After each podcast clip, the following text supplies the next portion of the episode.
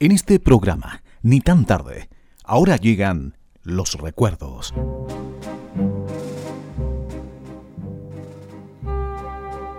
La música del otro siglo. Un viaje emocionado al pasado junto a Hugo Terán Vázquez. Cuando fuimos niños.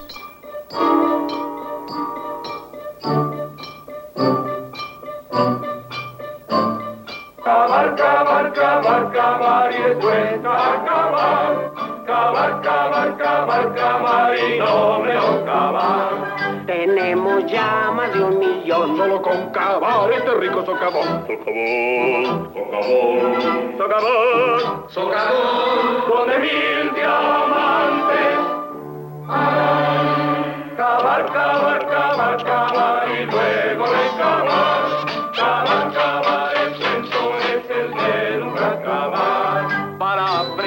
bien a escarbar, muchos años hay que practicar, pero al saber escarbar muy bien, sabremos muy bien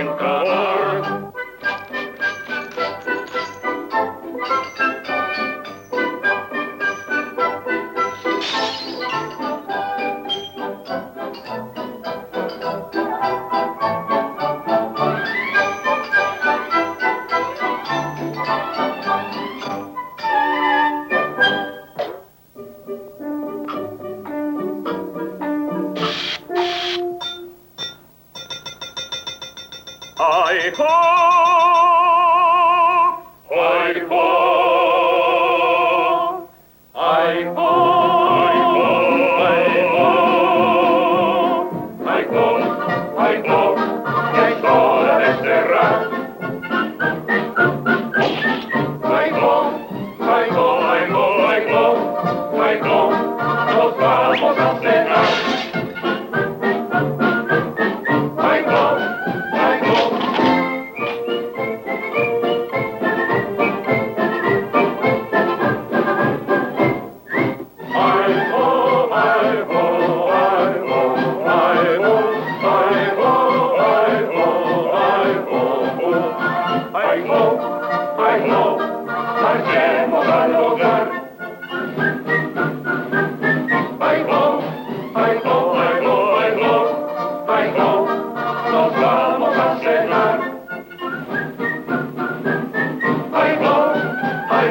Ay, ay, ay, al. Ay, ay, ay.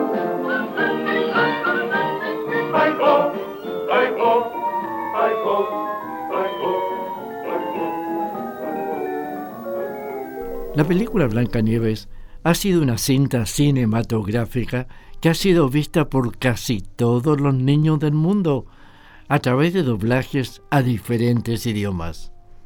Se cuenta que Walt había comenzado en 1934 haciéndose conocido por la creación de diferentes personajes animados, creando varios cortometrajes. Sin embargo, con escaso retorno económico. Dentro de su búsqueda, se encontró con una película muda titulada en su título en castellano Blancanieves y los siete enanitos, lograda bajo la inspiración de los hermanos Grimm. Tenía de todos, la princesa, el príncipe, la bruja mala, con un buen desenlace, lo indicado para una producción de largometraje. Al llevar su idea a la empresa, la consideraron descabellada, aduciendo que nadie iba a aguantar una película de dibujos animados que durara casi una hora y media. A pesar de ello, reunió a sus dibujantes participándoles la idea, logrando que, que solo se rieran. Pero al ver la vehemencia de Disney, se contagiaron poniéndose a trabajar. Al crear a los enanos, ahora con sonido, pensó en que cada uno de ellos tuviera ciertas características. El gruñón, el dormilón, el estornudo, el tontín y harto un mudo, ocupando como referentes a varios conocidos suyos que tenían esas características. Con un zorrillo me acosté creyéndolo educado y al poco rato desperté bañado y perfumado. No tiene son ni son lo que se dice aquí. Es muy tonta la canción, pero sí me gusta a mí.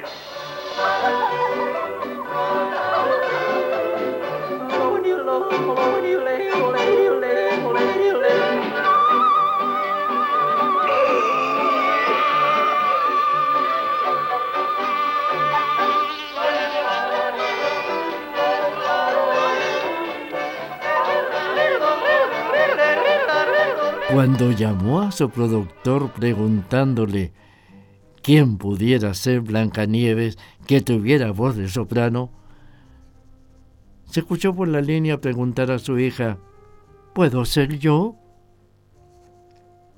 Así fue como en cerca de seis meses el equipo de dibujantes creó dos mil láminas con dos millones de dibujos que fueron guardados en grandes estantes esperando ser editada. Un día, por un descuido, en el lugar se produjo un incendio, quemándose gran parte de ellos, pero salvándose milagrosamente la parte de los enanos. De lo contrario, no habría podido hacerse. Teniendo todo el material Walt hubo que convencer a editores y a los banqueros que le dieran financiamiento. Según cuentan, que para convencerlos saltaba frente a los escritorios de los ejecutivos interpretando cada uno de los personajes.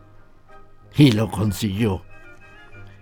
La película, estrenada en 1937, hasta ahora ha hecho feliz a varias generaciones de niños rechazando a la bruja mala riéndose con las ocurrencias de los enanitos o emocionándose cuando Blanca Nieves habla a los pajaritos que querían huir de ella. Esperen, no se vayan. Por favor, no les haré daño. Ay, perdónenme. No quise espantarlos. Pero no saben lo que he sufrido y todo por haber tenido miedo. No se imaginan cuánto me apena haber hecho tal escándalo. ¿Qué es lo que ustedes hacen para olvidar las penas? ¡Oh! Cantan una canción. ¿verdad?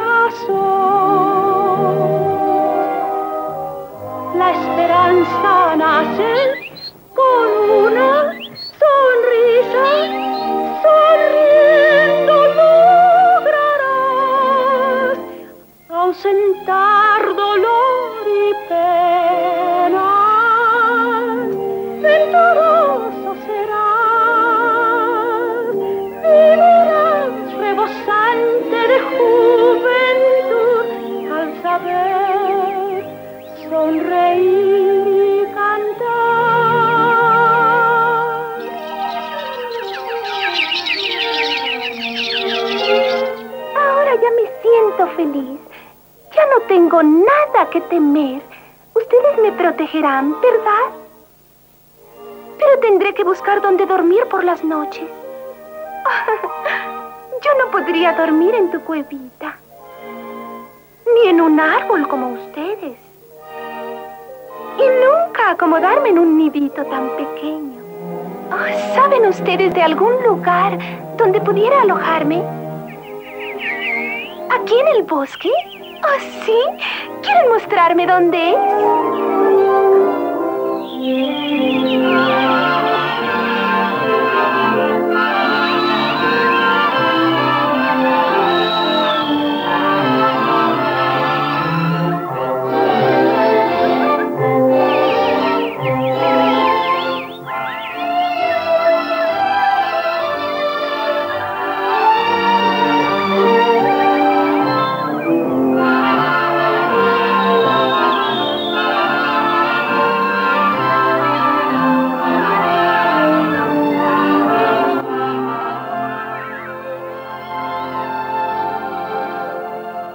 Blancanieves y los siete enanitos fue estrenada en 1937, constituyéndose en todo un éxito, permitiéndole recibir desde entonces a Disney un voluminoso retorno económico.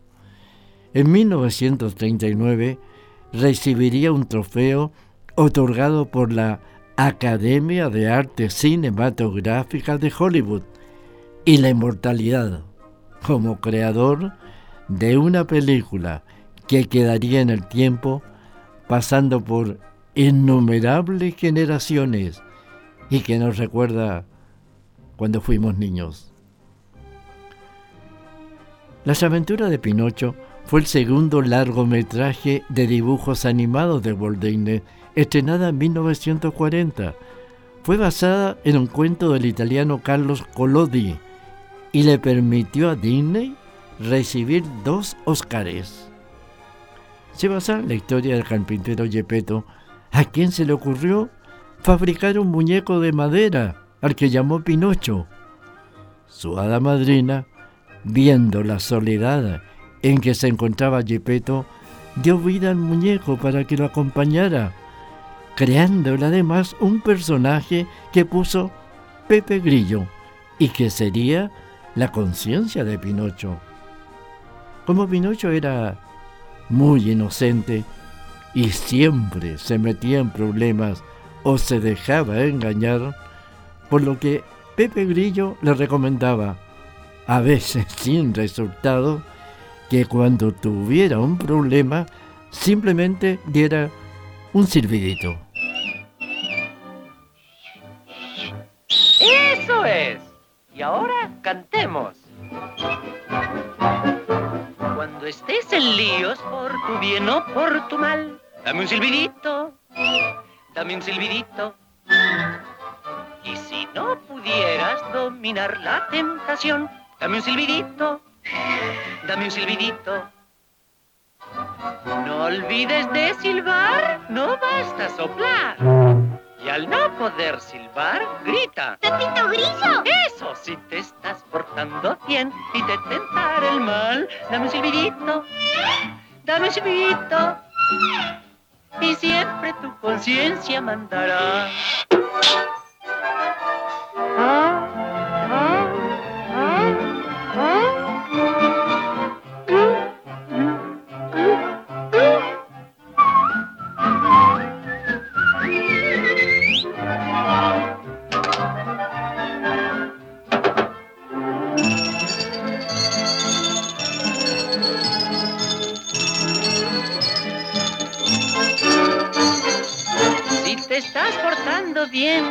Tentara el mal, dame un silbidito. Dame un silbidito. Está bien. Y siempre tu conciencia mandará. Y siempre tu conciencia mandará. Mientras que cuando fuimos niños pedíamos a nuestros padres nos llevara a ver las películas de Disney, las radios sacaban también programas infantiles, como El abuelito Luis en Radio Burnes en Santiago y La hora del niño del Hada Madrina en Valparaíso, sumándose Renato Jiménez Orozco con su personaje El Conejito Blanco. También las casas grabadoras lanzaban rondas con coros infantiles y cuentos para niños. Uno de estos cuentos, editado por Laudeón, fue Caperucita Roja, con el conjunto Carrusel y la participación de la actriz Alicia Quiroga y Jorge Dan, y el recordado locutor Sergio Silva en el rol de la abuela. Voy a contarles la historia de Caperucita Roja. Esta hermosa niñita iba cierta vez por el bosque cantando alegremente. Caperucita roja, me llaman en el pueblo por causa de la forma de mi sombrero nuevo. Jamás con ningún extraño yo tengo siempre que prometer. Y ya cumplí ocho años y sé lo que tengo que hacer. Recostado en un árbol, al lado del camino, había un feo animal con cara muy triste, quejándose así. Soy el lobo más feroz de este lugar. Nada alcanza mi apetito a conformar. ¿Qué es eso que ven mis ojos? ¡Qué niña tan exquisita! Y tiene un sombrero rojo si es nada menos que caperucita. Se puso el lobo una piel de oveja para cubrir su feo cuerpo y saliéndole al paso a la niña, le preguntó. Preciosa niña, ¿dónde vas? A la casa abuelita para hacerle una visita porque resfriada está. ¿Y es muy lejano ese lugar? No, señora, es muy cerca. Es la casa de la verja que después del vino está. El lobo sabía que no podría comerse a Caperucita allí mismo, pues había algunos labradores cerca. Pero sabiendo dónde iba la niña y qué iba a hacer, se decidió rápidamente. Ni corto ni perezoso, se despidió de ella. Luego corrió a la casa de la abuelita por entre los árboles y llegando mucho antes que Caperucita, golpeó a la puerta.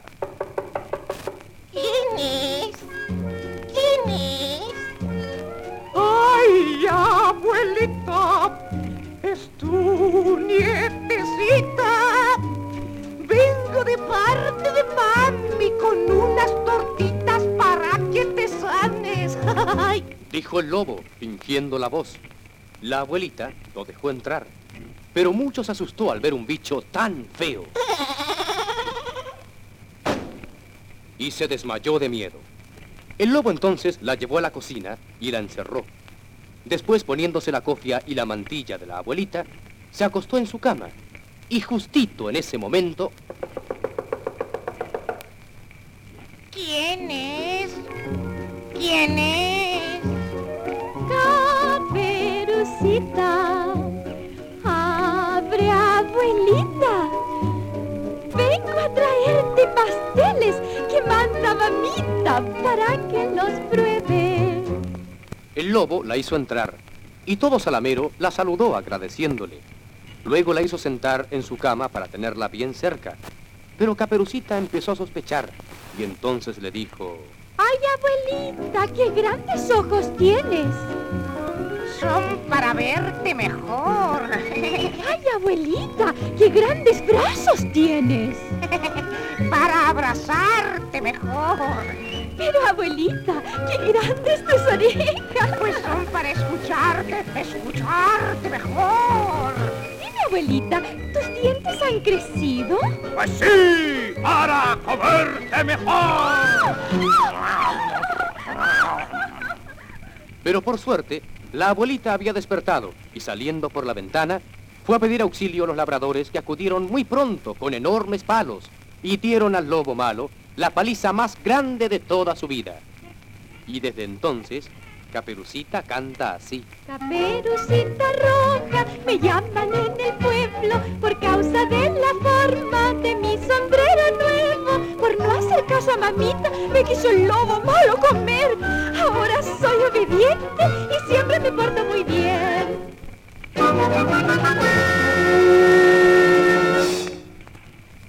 Entre las películas que pedíamos ver, recordamos al, al mago de Oz, con sus inolvidables personajes como el hombre de paja, el hombre de lata, y ese león que todos llamaban rey de la selva, pero que era un tímido habitante escondido en el bosque. Fue entonces cuando pasó a la posteridad esa niña, Judy Garland, que cantaba al arco iris contemplando el cielo después de la lluvia.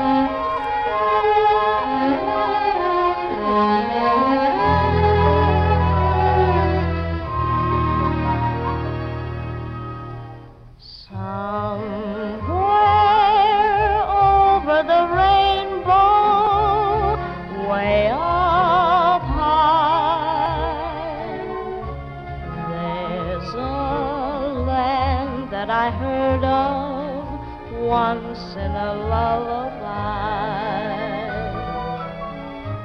Somewhere over the rainbow, skies are blue, and the dreams that you dare.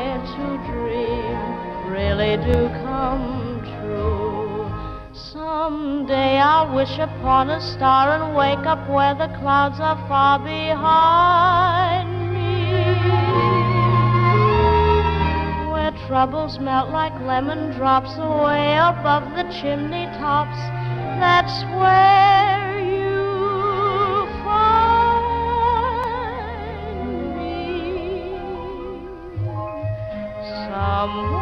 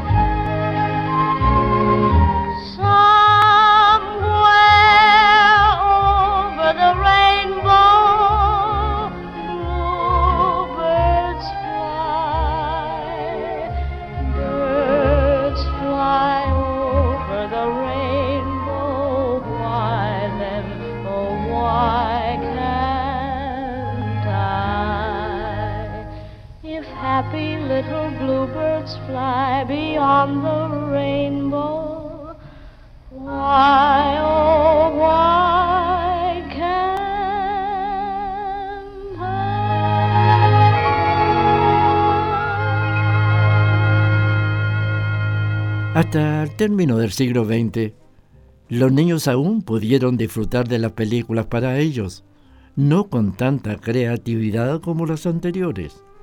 La televisión también haría su aporte entregando programas en vivo con participación de, de niños como Los Bochincheros y el Pipiripao, que vieron con entusiasmo también los grandes. Mientras que esto sucedía, Jorge Guerra ponía ese toque de ternura a la televisión con su tierno personaje. ¿Comencemos? Pimpón es un muñeco con cuerpo de algodón. Se lava la carita con agua y con jabón. Se desenreda el pelo con peines de marfil. Y aunque se da tirones, no grita y dice ¡Uy! Cuando las estrellitas comienzan a salir, Pimpón se va a la cama y se acuesta a dormir.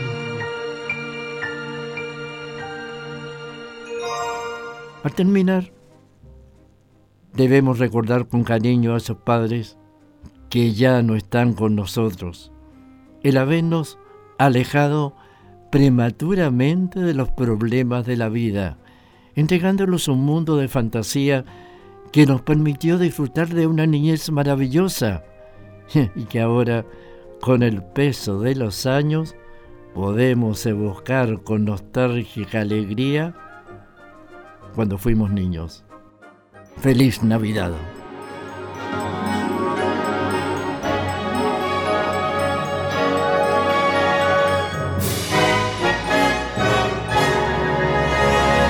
Llega la Navidad con sabor de mazapán, de turrón de mieles y de pan. Vamos a celebrar la familia en el hogar, nuestra Nochebuena una vez más. Con nueces peladillas y un poquito de champán, cantando una canción que diga con mucha humildad que aquí los tres payasos piden a la humanidad que reine la paz. Llega la Navidad con sabor de mazapán, de turrón, de mieles y de pan. Vamos a celebrar la familia en el hogar, nuestra noche buena una vez más. Con nueces peladillas y un poquito de champán, cantando una canción que diga con mucha humildad que aquí un viejo payaso pide a la humanidad que reine la paz.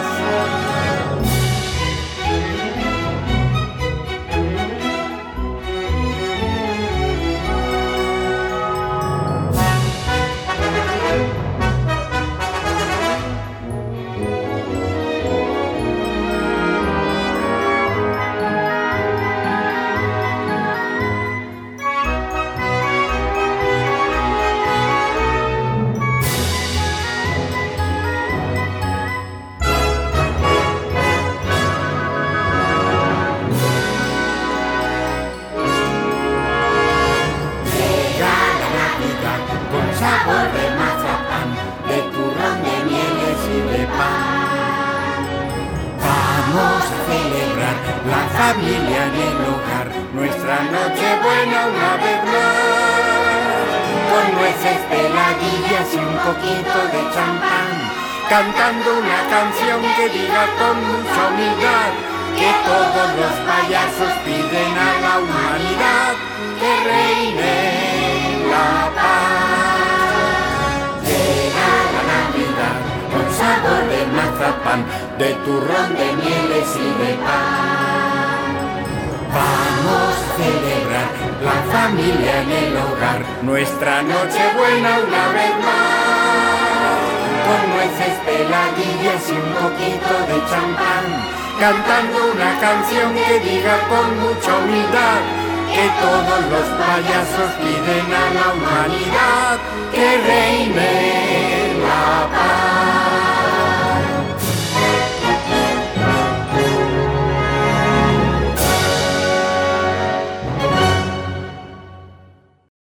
Edición Gerardo Terán Padilla. Relatos Hugo Terán. Hemos presentado La música del otro siglo. Un viaje emocionado al pasado, junto a Hugo Terán Vázquez.